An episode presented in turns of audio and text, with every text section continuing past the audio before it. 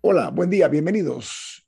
Bienvenidos, esto es Info Análisis, un programa para la gente inteligente. Hoy es 8 de junio del año 2022. Este mes, a mi juicio, está pasando muy rápido. Me sorprende mucho la velocidad de la marcha del calendario en este mes y en este año, yo diría incluso, ¿no?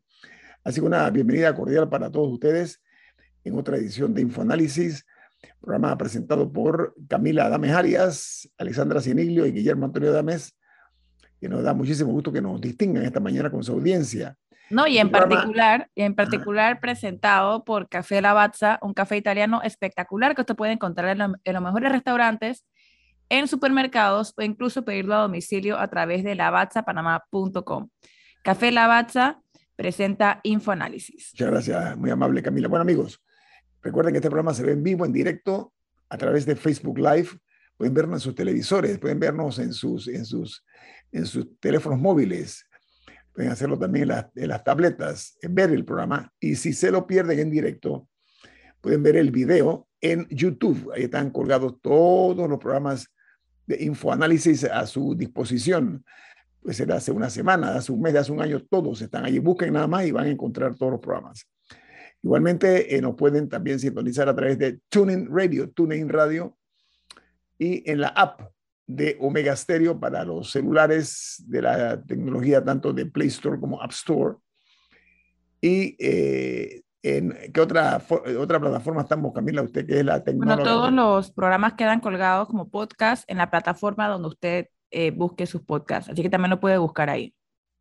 Muchas gracias. Bueno, amigos, ¿qué dicen los diarios internacionales esta mañana? Cualquier persona inteligente, bien educada, debe estar muy al día con lo que ocurre en el mundo. Un mundo con muchos problemas, con muchos peligros. Es importante para una persona con una formación académica y con, capacidad eh, de personas inteligentes estar informadas de lo que ocurre en el mundo, no únicamente en una isla que algunos piensan que es la República de Panamá. No, no lo somos.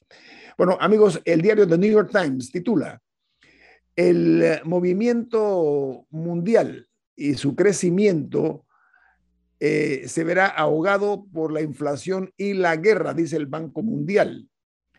Para muchos países, la recesión será difícil de evitar. Esta es una noticia que vale la pena analizar. Mientras el Washington Post, su principal titular, dice la llamada de Donald Trump del 6 de enero para caminar hasta el Capitolio provocó una lucha del servicio secreto.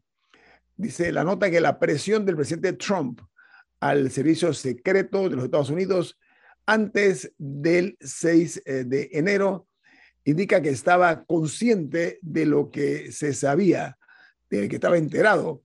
Y anteriormente de la marcha, eh, una eh, autorización para eh, hacer esta caminata hasta el Capitolio, que puso en peligro no únicamente el prestigio de los Estados Unidos, sino también a las personas que estaban dentro del Capitolio, que era como un templo sagrado. Eso fue violado, fue violentado ese 6 de enero, inolvidable.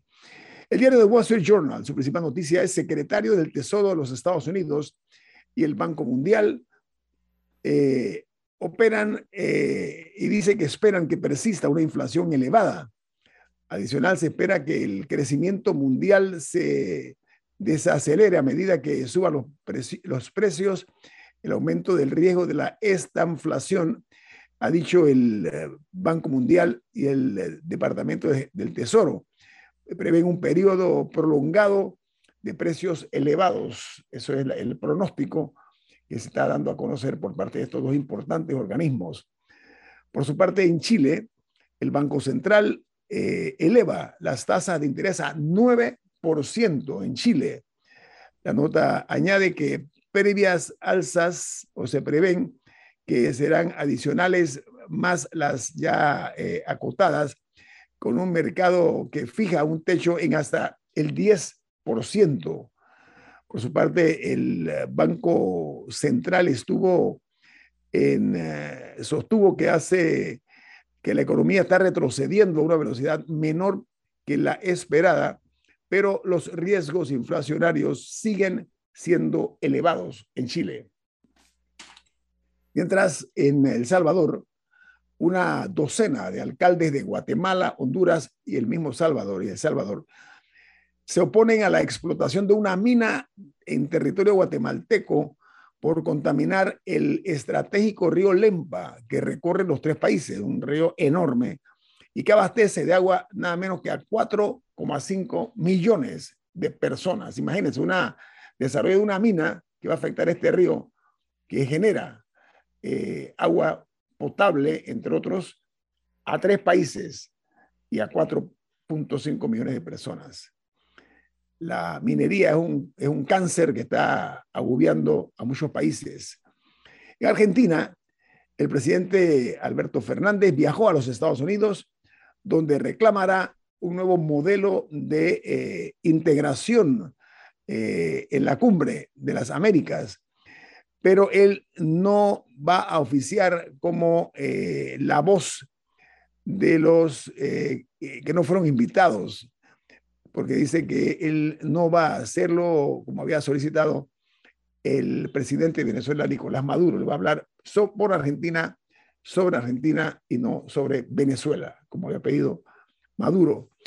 Mientras en ah, los Estados Unidos dice que la amenaza, eh, eh, la amenaza cibernética rusa sigue siendo alta, de acuerdo a lo que dicen funcionarios estadounidenses que eh, instaron a, que las empresas a permanecer en alerta máxima por ataques cibernéticos como consecuencia de la guerra de Rusia en Ucrania, diciendo que eh, las eh, advertencias se basan en evaluaciones de inteligencia de posibles ataques, de acuerdo a la inteligencia de los Estados Unidos está ocurriendo en Costa Rica, muy serio lo que está ocurriendo en Costa Rica, el ataque cibernético que se dio a, varias instituciones en Costa Rica.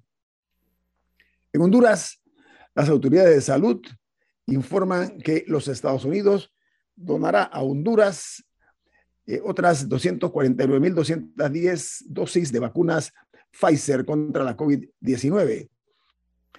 Eh, la noticia añade que el 88% de los capitalinos hondureños ya están vacunados contra la COVID. Una cifra interesante. En Colombia, perdón, capturan a el senador liberal Mario Castaño cuando salía del Capitolio por un caso de corrupción en cuatro departamentos. A este eh, senador eh, se le investiga por eh, delitos de peculado, también de estafa de eh, conclusión, eh, interés eh, indebido en la contratación de obras como estadios, vías y pavimentos, porque dicen que recibió un porcentaje de dinero en base a los contratos para asignarle a las empresas particulares. Cobraba lo que se llama en Panamá coimas. Por otra parte, en ah, Costa Rica, la inflación continúa acelerándose y llega al 8,71% en mayo. Los bienes y servicios que más impactaron la variación internacional del indicador en mayo fueron la gasolina, la telefonía móvil y el transporte en taxi en territorio tico. Por su parte, en los Estados Unidos advierte a, una, a sus ciudadanos que tengan mucho cuidado si planean visitar República Dominicana por el aumento de, las, de, las, eh, de, los, de la criminalidad en toda la nación dominicana. Es un golpe muy duro que ha hecho los Estados Unidos contra un país que depende en gran medida de una muy buena y sólida eh, imagen turística. Ojalá que esto no llegue a mayores. Y en Perú, la Fiscalía pide al ministro de Interior la captura inmediata del exministro de Transporte, Juan Silva, por, eh, que es, eh, ahora mismo está bajo lo que se llama eh, paradero desconocido, se le señala por actos de corrupción en Perú. Y en Guatemala, el Ministerio de Gobernación dice que reconoce que los, las muertes por violencia que son atribuidas a la nueva normalidad, mientras la gobernación no restringe el acceso eh, restringe el acceso a las estadísticas de homicidios y otros delitos. En pocas palabras, quieren mantener el secretismo acerca de la violencia que se vive en ese eh, país centroamericano. Acaban de tener problemas muy serios con las, las, bandas, las pandillas de las maras y otras más en Guatemala. Y una noticia eh, que da mucha esperanza, mucha ilusión, es que la prestigiosa revista científica The New England Journal of Medicine publica un estudio de fármaco experimental que logró eliminar el cáncer en todos los pacientes de un ensayo clínico. Dice que el fármaco contra eh, lo que es el cáncer de recto, eh, el fármaco se llama dostarlimab, dostarlimab, eliminó el 100% de los tumores cancerosos en 12 pacientes que estaban en este estudio, que fueron reclutados eh, en el mes eh, en este año en los Estados Unidos. Todos estos pacientes sanaron sin necesidad de radioterapia, cirugía o quimioterapia. Eso es una investigación del Sloan Cancer, eh, uno de los eh, servicios médicos más importantes en los Estados Unidos y lo recoge, repito, la publicación científica The New England Journal of Medicine. Por su parte, en uh, Ecuador, el presidente Guillermo Lazo viajó ayer a la novena cumbre de las Américas, donde llevará como temas la seguridad y la migración en ese país suramericano. Mientras en México, ambientalistas insisten que el tren Maya devastará ecosistemas. Aunque el tramo número 5 está suspendido por el momento, los daños que sufrirán eh, los suelos, las aguas o ríos subterráneos y los eh, microclimas eh, es, dice que inminente, que va a afectar este que es el segundo pulmón forestal de América Latina. El número dos va a ser afectado. Recuerden que el número uno está en Brasil y pone en peligro pues este ecosistema en México, un proyecto muy ambicioso, el Tren Maya. Amigos, hasta aquí llegamos nosotros con las notas internacionales. Viene más en Info Análisis, un programa para la gente inteligente. Camila, usted tiene un mensaje importante. ¿De qué se trata? Bueno, en Banco Aliado te acompañan en tu crecimiento financiero. Puedes ahorrar con tu cuenta Más Plus, mejorando el rendimiento de tus depósitos. Banco Aliado, tu aliado en todo momento. Visítalo a su página web bancoaliado.com y sigue sus redes sociales como arroba Banco Aliado. Banco Aliado, tu aliado en todo momento. Bueno, amigos de Infoanálisis, a través de la cadena nacional Omega Stereo, Panama Ports ha dejado una sensación eh, muy agria en muchas de sus actuaciones, sobre todo por los excesos que han cometido y la falta de rendición de cuentas. Aparentemente hay un eh, a cariño o por lo menos un afecto muy sospechoso por parte de las últimas administraciones hacia esta empresa que ha cumplido en reiteradas ocasiones los compromisos con el Estado. No obstante, bueno, se le otorgó nuevamente un contrato a esta PPC, como se le denomina, ¿no?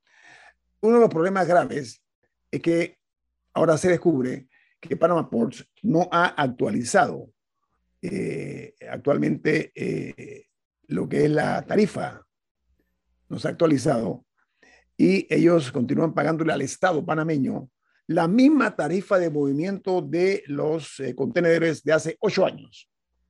Ocho años que nadie miró hacia ese importante sector portuario, que debe ser una de las generadoras más importantes de beneficios al país, no al gobierno, al país. Entonces, pese a que hay un compromiso, eh, es un compromiso contractual, eh, de revisar ese compromiso periódicamente, no ha ocurrido nada. La tarifa por movimiento de contenedores que las empresas que se dedican a esta actividad, las empresas operadoras eh, que pagan al Estado, como dije, no se revisa desde el año 2013, hace nueve años.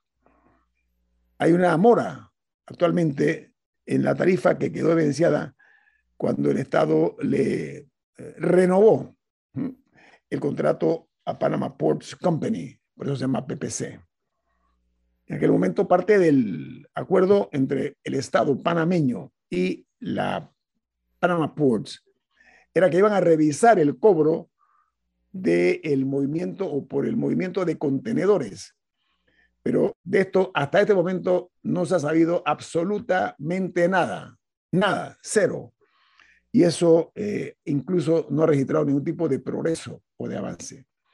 Este tipo de situaciones son las que nos cuestionan a nosotros la credibilidad, la credibilidad en los verdaderos intereses del país, si están siendo protegidos, si están siendo cuidadosamente eh, eh, mantenidos con una pulcritud y una transparencia que necesitamos nosotros, no únicamente de cara a la ciudadanía, sino hacia afuera, lo que proyecta Panamá hacia el mundo. Nos quejamos de las listas grises, las listas negras, pero bueno, hacemos todo lo posible, somos, danzamos a ritmo de vencedores hacia el desprestigio. Lamentablemente, no se ve eh, aquí un interés manifiesto de defender los intereses del país. Entonces, a la autoridad marítima. Porque Panamá Ports no va a levantar la mano para decir que va a pagar más, ¿no? Le corresponde a la autoridad marítima exigirlo, ¿no? O negociarlo. hay muchos contratos que hay en Panamá que son una piñata de inmoralidad, ¿sí? ¿Por qué razón? Porque se beneficia a los de afuera en desmedro de los panameños, del país. No hablo del gobierno, atención, estoy hablando del Estado. Porque a veces los gobiernos y los gobernantes se atribuyen como que el Estado es de ellos. Eso no es así. Lo que sufrimos la consecuencia somos nosotros. Entonces yo no sé, Alessandra y Camila, qué más hacer ya. Nosotros hemos sido aquí severamente críticos de ese contrato y la manera tan subrepticia, ¿no? Como se fue manejando ese tema. No sé, Alessandra, ¿tú qué opinas? No, porque creo que sí, que le corresponde, porque el Estado, bueno, el Estado somos todos, pero al final le corresponde a la autoridad marítima velar por esos intereses y a, y a, eso me refería, ¿no? Porque estamos hablando de un negocio millonario y además un negocio que ha crecido con la pandemia, porque si bien es cierto que con la pandemia muchos negocios se afectaron, el negocio de los contenedores tuvo un boom, eh, y es uno de los negocios que más ha crecido. Y como bien decías, ese contrato eh, se renovó prácticamente de forma eh, automática el año pasado. Ese era el momento para, para revisar esas, esas tarifas. ¿no? Estamos hablando de millones de dólares que se mueven en los puertos panameños. Estamos hablando y, que, se y que no hay y que, y que hay monopolio porque los puertos están, ese sistema fue hecho precisamente para, para que estas grandes empresas lo manejaran de esa forma. Porque se ha bloqueado la competencia. Claro que se ha bloqueado. Eso es parte exactamente de la travesura. Exacta, no hay competencia. Todo se ha apostado a una sola empresa. Pero no hay competencia por falta de ganas. Hay, no hay competencia porque se ha bloqueado. Falta de voluntad política. Sí, no, no, es porque no hay competidores que quieran entrar, sino porque el modelo está hecho para que funcione de esa manera, ¿no? Mira, Alessandra, imagínate, ¿no? Eh, ampliando lo que tú apuntas. El acuerdo eh, que hay con los operadores de las terminales, de, por ejemplo, de, Cristóbal, que tiene que ver con, con, un container terminal, con Manzanillo y con Balboa. Estas terminales, eh, International Terminal, SA y PSA, que pagan al Estado por conducto de la Autoridad Marítima de Panamá, la AMP, pagan 12 dólares por cada movimiento de contenedor en los puertos. Ahora, ese ingreso, como dije, es fundamental para el Estado panameño, que somos todos.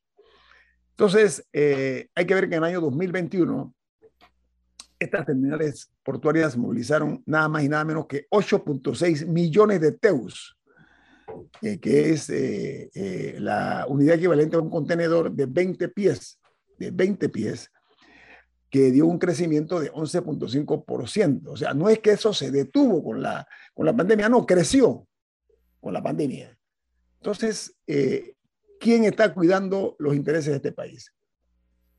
¿Quién nos defiende? Como decía una popular serie de televisión. Tengo mis dudas. Y no porque yo sea mal pensado, que soy algo de eso, ¿eh? y me va bien cuando pienso mal. Me refiero a resultados. Los resultados no son los más felices. Lo que dice Camila es muy cierto. Aquí no se ha permitido la libre competencia, que es necesaria para los mejores intereses de cualquier país.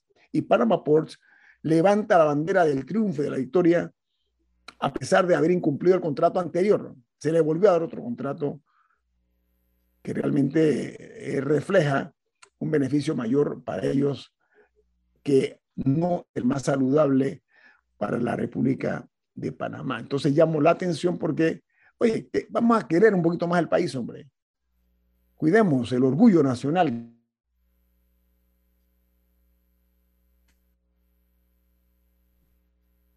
Se, congeló, se... Eh, ah, sí.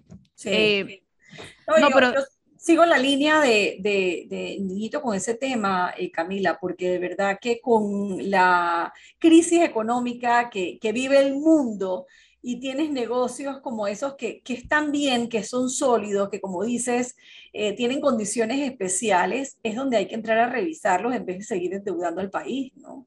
No, en especial cuando ya no somos los únicos en el campo de juego.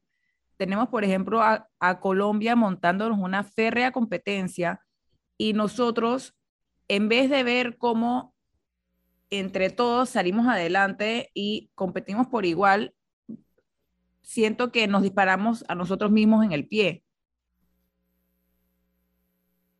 Sí, no hay, no hay en realidad eh, un plan estratégico, no pareciera que haya un plan estratégico, pero más allá de eso, Camila, no estamos rendiendo cuentas. Yo creo que aquí hace falta rendir cuentas eh, a muchas instituciones y que con la excusa de la, la pandemia se ha dejado de rendir cuentas y no me canso de insistir con eso porque nos toca exigir transparencia y nos toca eh, exigir a quienes nos gobiernan eh, que rindan cuentas porque son dineros de todos al final. ¿no? Y aprovecho ahora que estamos hablando de, de contratos eh, llamativos y, y rodeados por controversia, todavía no sabemos a su totalidad todo lo que se estaba negociando en el tema del contrato Mirena Panamá. Ese contrato no se ha firmado todavía, no ha llegado a la asamblea todavía, si bien la asamblea está en receso, hasta donde yo tengo entendido, todavía no se ha terminado de concretar. Eh, así que eso también está en un limbo jurídico.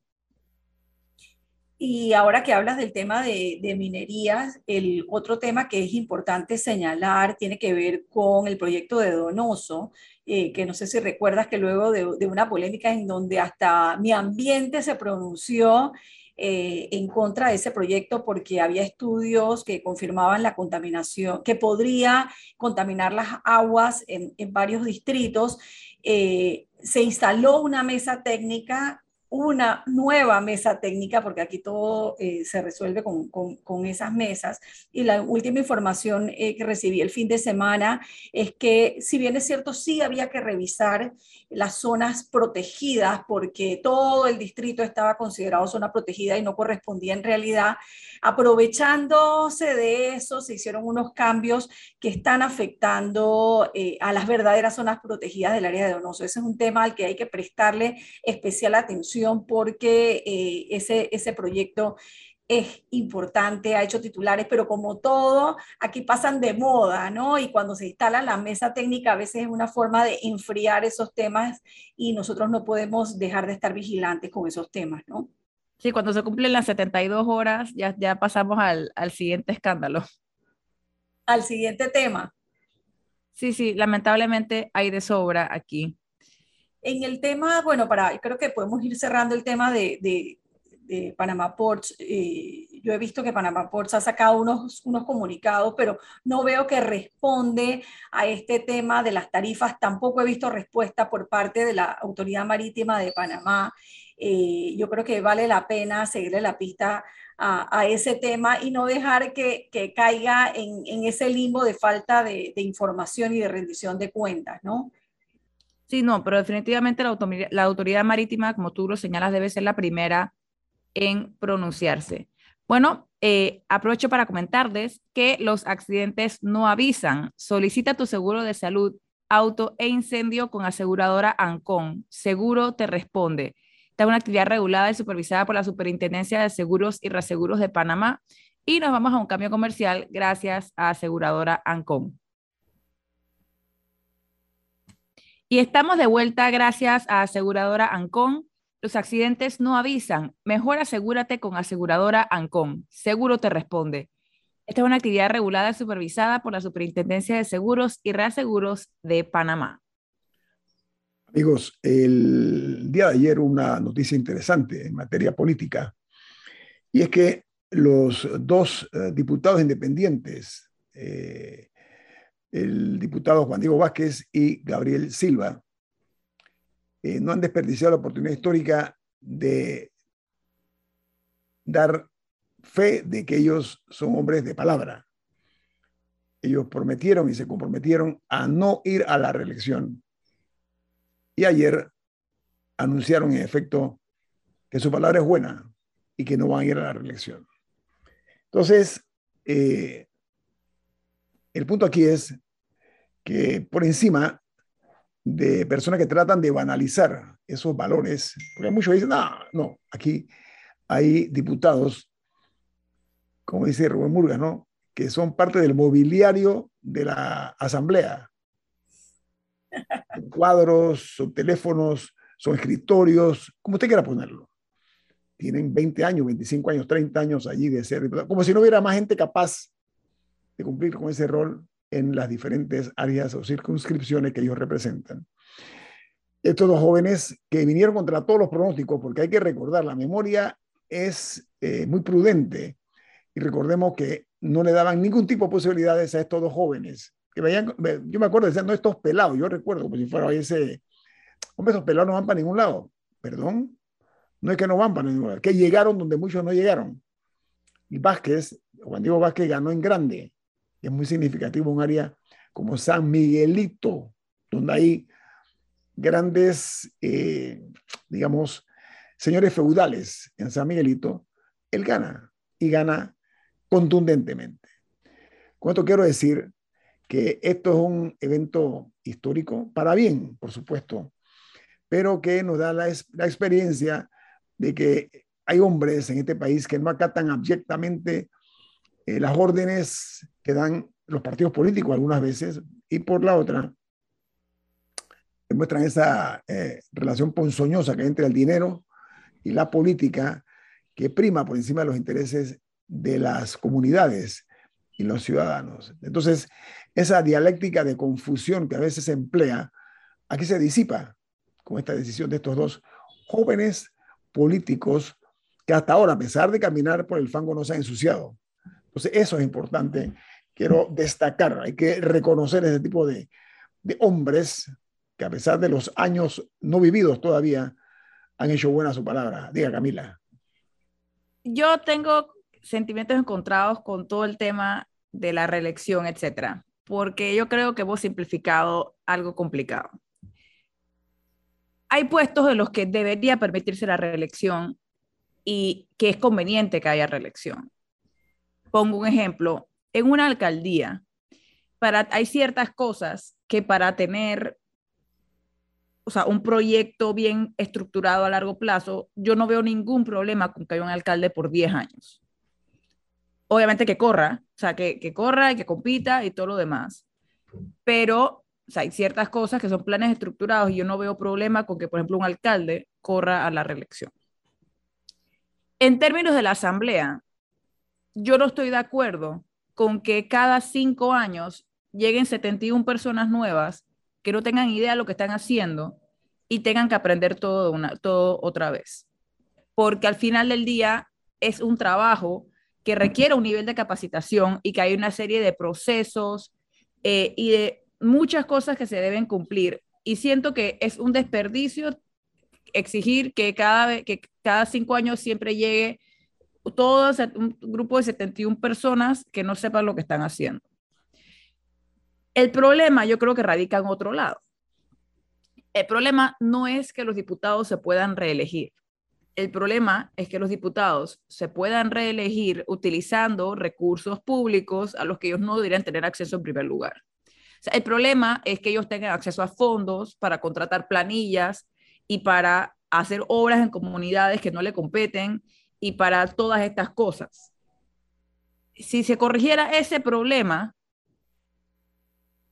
estaría, estaría bien que se religieran por, por sus posiciones, por la manera en la que votan, por eh, las, eh, los proyectos que defienden, aquellos que critican. Entonces, yo creo que estamos desenfocados. Y a mí me parece que prometer desde antes de empezar tu gestión, que les prometo que solamente estoy aquí por cinco años, no me voy a reelegir, fue quizá una mala decisión. porque ahora tenemos a dos diputados que en general, creo que el consenso es que han hecho un buen trabajo. Es más, tenemos quizá el diputado más popular, es el, el, que se ha convertido en un rockstar, que, que él mismo se cortó las alas al decir, dentro de la asamblea, al decir, yo no me voy a reelegir. Entonces, pero, pero, pero entonces, los que en, teoría hacen un buen trabajo dicen, no se preocupen, nosotros nos vamos. Y, pero los, los, que los más criticados jamás harían esa promesa y ahí van a seguir. Entonces, yo e, entiendo, entiendo por qué lo hicieron. Y dentro de todo, están siendo consecuentes con lo que dijeron. Me pareció, me pareció una mala decisión hacer eso en 2018-2019. Y bueno, la está respetando ahora y eso lo puedo respetar. Pero me parece que está mal enfocado el tema de la reelección. El problema no es la reelección, el problema es accesos a recursos que te faciliten la reelección y que promuevan su mal uso. Así que esos son mis sentimientos encontrados con todo el tema de la reelección. Y son muy válidos, Camila. Yo creo que ha sido la reacción de, de, muchos ciudadanos que, que, ayer cuando vimos el comunicado eh, se generó, sobre todo en redes sociales, muchas opiniones pero yo creo que como bien dijiste, no les quedaba salida. Si fue la promesa que hicieron en la campaña anterior, les tocaba cumplirlas, por más que haya un sector que, que aplauda su gestión y que no, tal vez nos hubiese gustado que se quedaran en la asamblea.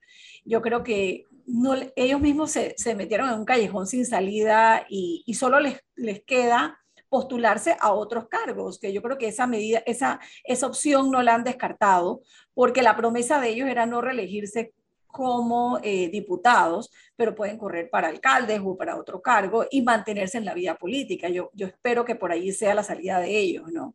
Sí, es verdad, pero al mismo tiempo yo soy de la opinión que hay una razón por la que todos esos cargos son separados y una persona que sea un espectáculo en la asamblea no necesariamente sería un buen alcalde o un buen presidente o un buen representante de corregimiento, porque son aptitudes distintas eh, que requieren una preparación distinta y se manejan de forma distinta. Así que cada, cada quien es libre de hacer lo que quiera, ellos tomaron una decisión y están siendo consecuentes con la misma, pero, pero sí tengo, sí, sí estoy un poco en desacuerdo de cómo se dieron las cosas en general y de, todo el movimiento en general de no la reelección. Bien, vamos a ver. Analicemos las cosas sin pasiones. ¿ok? Vamos, los invito a hacer eso. A ver. Yo pondero positivamente que estos jóvenes hayan cumplido su palabra. Primero, en un mundo, un mundillo, un pequeño eh, mundillo, donde lo que menos se respeta en algunas ocasiones es el cumplimiento de la palabra. Eso tiene un valor eh, que no se puede cuantificar, por una parte. Eh, en un ambiente donde los eh, vejámenes verbales predominan en el lenguaje que muchos utilizan en la asamblea. Comencemos por ahí. Estos jóvenes han demostrado primero que están bien preparados para dirigirse a un país y para liderar las comunidades que ellos representan. Eso por una parte en, una, eh, en un mundo donde en, ese, en esa sección de lo que es la Asamblea Nacional, salvo honrosas excepciones que felizmente las hay, somos testigos de un analfabetismo moral, ¿sí? Y lo que se llama en términos eh, populares, caradura, muchos caraduras. Hay honrosas excepciones, reitero, no hay que ser injusto en estas cosas. Para mí lo importante es, y lo aprendí de niño, me enseñaron mis padres, sea un hombre de palabra. Pero hay que, antes de comprometerse a la palabra, que pensar bien cómo y cuándo te vas a comprometer. Ahí con Camila coincido en ese sentido. Creo que tal vez, producto de la inexperiencia, puede ser producto de la juventud, tal vez no pudieron prever que iba a tener tremendo impacto como han tenido en la Asamblea estos dos eh, diputados. Es muy probable que no midieron esas, esas consecuencias, pero yo reitero que ellos, eh, en un país donde el linchamiento mediático es feroz, eh, han sobrevivido tormentas de una forma bastante interesante y donde la política aquí en Panamá es una comedia de equivocaciones. Ellos han sido bastante certeros lo que han apuntado. Dice Gerardo Berroa, director general el diario La Estrella de Panamá. Él dice, ese discurso ante reelección ahora conspiró contra ellos. Dice Gerardo Berrón, buen analista político, y le pregunta, eh, si, Diego, si Juan Diego se reeligiera igual con los votos que sacó en el año 2019. Una buena pregunta, racional. Gracias por escucharnos, Gerardo. Diga, Camila. No, y yo siento que la gente es un poco romántica con estas cosas. Hay que serlo, Camila, hay que ser romántico. ¿Ah? Pero también hay que ser práctico. Una persona puede ser sumamente buena en su trabajo en la asamblea y caer mal en general. O sea, y con caer mal me refiero a o simplemente, o sea, no tiene que ser eh, la persona más simpática del mundo con tal que sea efectivo en su trabajo y, y quitando, obviamente, la, que no sea un delincuente al mismo tiempo. Pero el, hay gente también que se ha enojado en momentos porque estos dos diputados negocien o se alíen con diputados no tan gustados para ciertos proyectos de ley, etcétera. Y me gustaría comentar ahí también que ese es su trabajo. Su trabajo no es pararse en la asamblea y ser la Virgen de Guadalupe y decir a mí nada me toca y yo estoy aquí en mi pureza eh, y, yo estoy contra todo el mundo siendo un kamikaze. Porque al final si no logras pasar un solo proyecto de ley en tus cinco años de la asamblea, pero te la pasas del el más puro y el que el que es, es consecuente con todo, etcétera, tampoco fuiste un buen diputado. O sea, en ese sentido, yo creo que tenemos un mal entendimiento de lo que es la asamblea. Y en parte porque tenemos una mala asamblea. Pero, pero no, o sea, lo que necesitamos son personas con, o lo que deberíamos votar por son personas que mantengan posiciones, que sean efectivas en, negociación y de lograr, sus proyectos, que idealmente sean los mejores proyectos, eh, que tengan un ámbito de fiscalización y que estén dispuestos a cuestionar. O sea, todas esas cosas, pero siento que a veces nos ponemos románticos y nos vamos por, por eh, quién es el más simpático o quién es el que, quién es el que se vende como el nuevo Mesías. Sí necesitamos una persona efectiva que tiene que negociar con las bancadas y tiene que negociar con los partidos. Una persona que dice que no se va a sentar con nadie, que le cae mal, no es un buen diputado no es un, buen político, no un político, diría yo, no un buen político. No es un buen político. Entonces, a, mí, eso sí me parece importante dejarlo claro. respetando los contrapuntos, que eso es parte de la, de la gracia de este programa, que no nos manejamos como el, el, el, becerro que va adelante con una campanilla y que todos lo siguen, eso es importante. Yo creo, en mis palabras no hay nada ceremonial, ojo, no, no, no me refiero a eso, pero creo que es una manera de devolver eh, la transparencia de las palabras. Ahí mi, mi, mayor reconocimiento va en eso. ¿Ok? Que fueron ilusos en su momento, que fueron inexpertos, todo lo que me quiera decir, pero han hecho buena su palabra en un país donde la palabra no es respetada, no se le rinde culto a la palabra, que es motivo de orgullo para los hombres de verdad que se comprometen. Eso a eso me refiero. Yo también aplaudo eso. Y Camila, y una cosa es sentarse a, a, a conversar, a, a, negociar proyectos y planes, y otra cosa es venderse. Exacto. creo que esa, esa diferencia que pero has traído a la mesa es muy importante. Sí, porque hay gente que no entiende la diferencia, que no quieren que se sienten del todo, y eso está mal.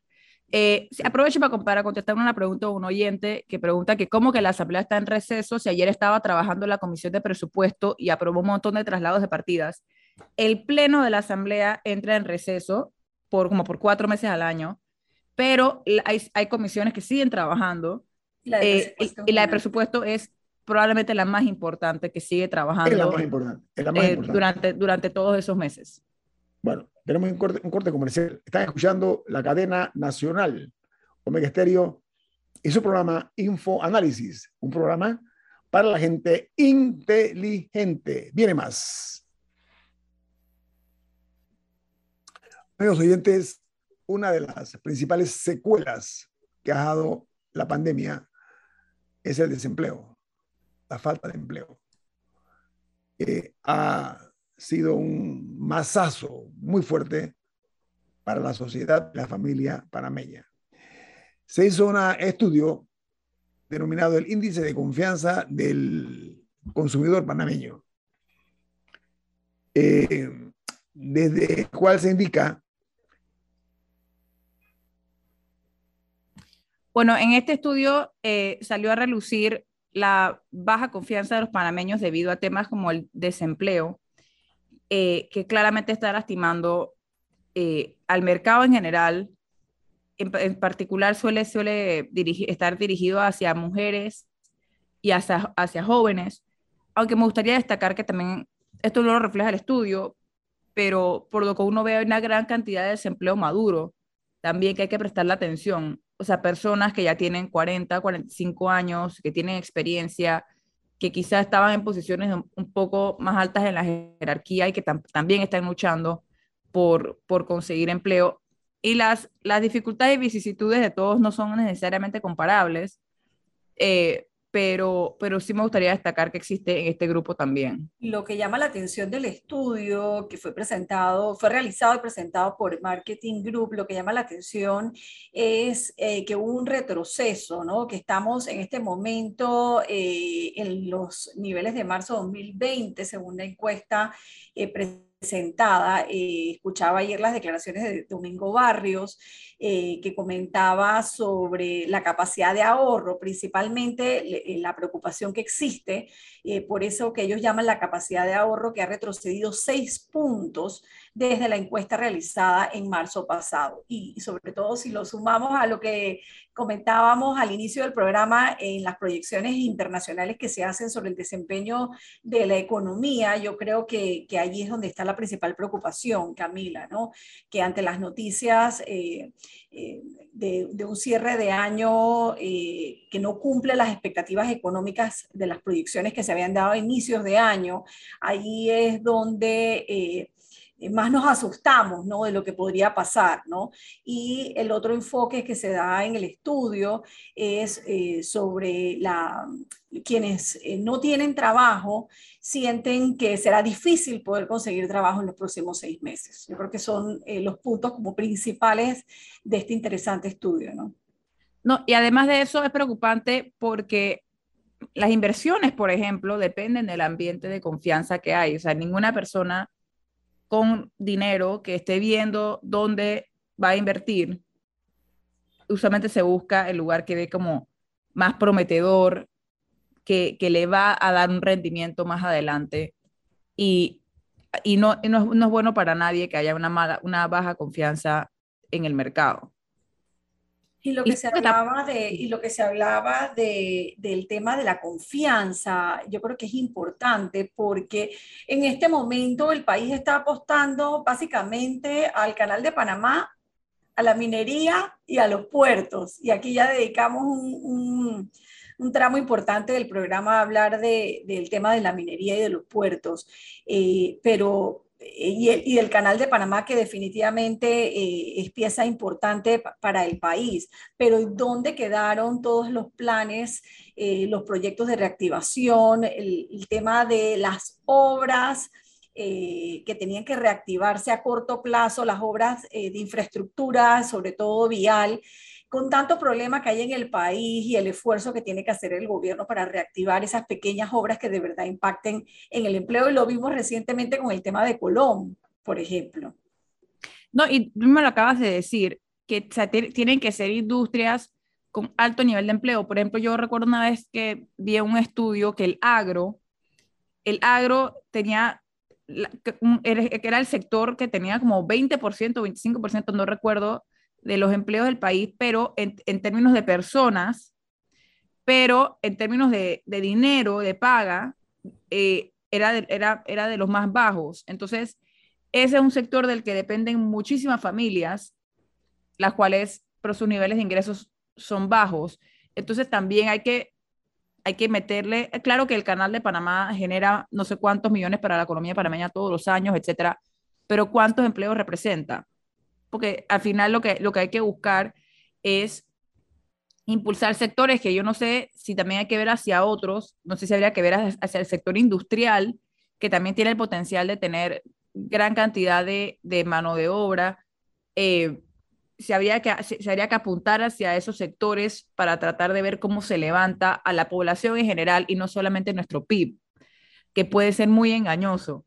Yo ayer vi que el gobierno, y lo, justo lo estaba buscando, el gobierno estaba compartiendo eh, unas cifras y hoy celebrando unas cifras de que Panamá iba a tener un crecimiento de tanto y que iba a ser uno de los más altos de la región, eh, etcétera.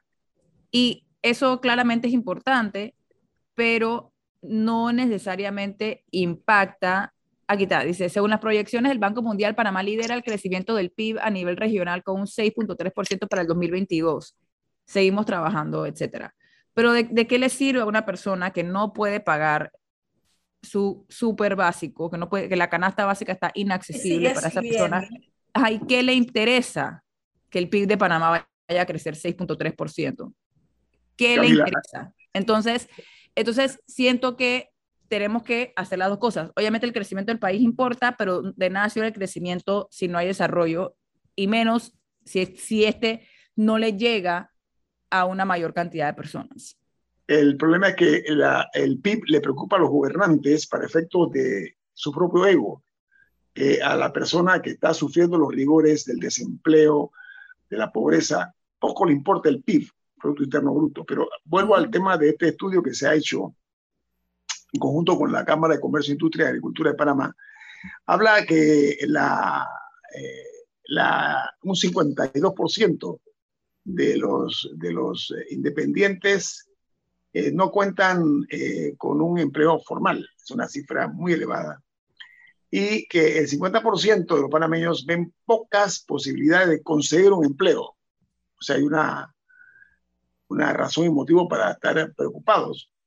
Porque dice que no únicamente eso, sino que prevén o sospechan o ven pocas posibilidades de lograr un empleo en los próximos seis meses. Y el 35% de las personas que se entrevistaron aceptan que no van a tener un empleo eh, en ese lapso de tiempo y un 4% cree que va a tener un empleo y un, 1 perdón, un 11% que eh, la posibilidad eh, de ellos va a tener algún tipo de fin feliz. Entonces, hay que ver el tema del, del desempleo con mucho mayor seriedad porque no podemos hablar de mejorar las condiciones económicas del país si tenemos un empleo eh, eh, formal que está lejos de ese tipo de objetivos. Porque dice el, el estudio en comento que Panamá genera 70% de empleos informales, 70%, una cifra importante con personas que no tienen contratos laborales y que no se debe hablar tampoco eh, de una reactivación económica, sino de una reactivación laboral. Eso es lo que se propone. Entonces, eh, yo llamo la atención a quienes corresponde esa misión, esa noble misión, de ver cómo revertimos estos resultados a todas luces negativos para la posibilidad de muchas familias panameñas y de individuos también que ven eh, frustradas sus posibilidades de lograr un empleo digno, un empleo que les dé estabilidad económica a ellos y sus familias eh, pero sobre todo cuando se, hay el, el, temor de que no van a conseguir empleo en los próximos seis meses. Yo quiero llamar la atención en ese sentido. Estos números, y siempre he dicho que lo que no se mide no existe. Estos son cifras generadas por un estudio de confianza del consumidor, eh, que quiero eh, destacar, repito, que el 50% de los parameños ven pocas posibilidades de conseguir un empleo en los próximos seis meses. Eso conspira contra la recuperación económica, pero ellos hablan también de la recuperación laboral. Bueno, tenemos que irnos, porque ahora eh, va a venir en breve Álvaro Alvarado con su programa Sin Rodeos aquí en la cadena nacional Megesterio. Camila, ¿quién despide Infoanálisis? Eh, nos vamos gracias a Café Lavazza, un café italiano espectacular y un café más, más que nada importante porque es para gente inteligente. Oiga, a nombre de, a nombre de Camila Dames Arias, de Alessandra Cirilio y este servidor Guillermo Antonio nuestro sentido agradecimiento por sintonizarnos en esta edición de Infoanálisis. Nos vamos. Y nos vemos mañana. Chao, Alexandra. Chao, Chao. nos vemos. Chao. Gracias. Y Camila.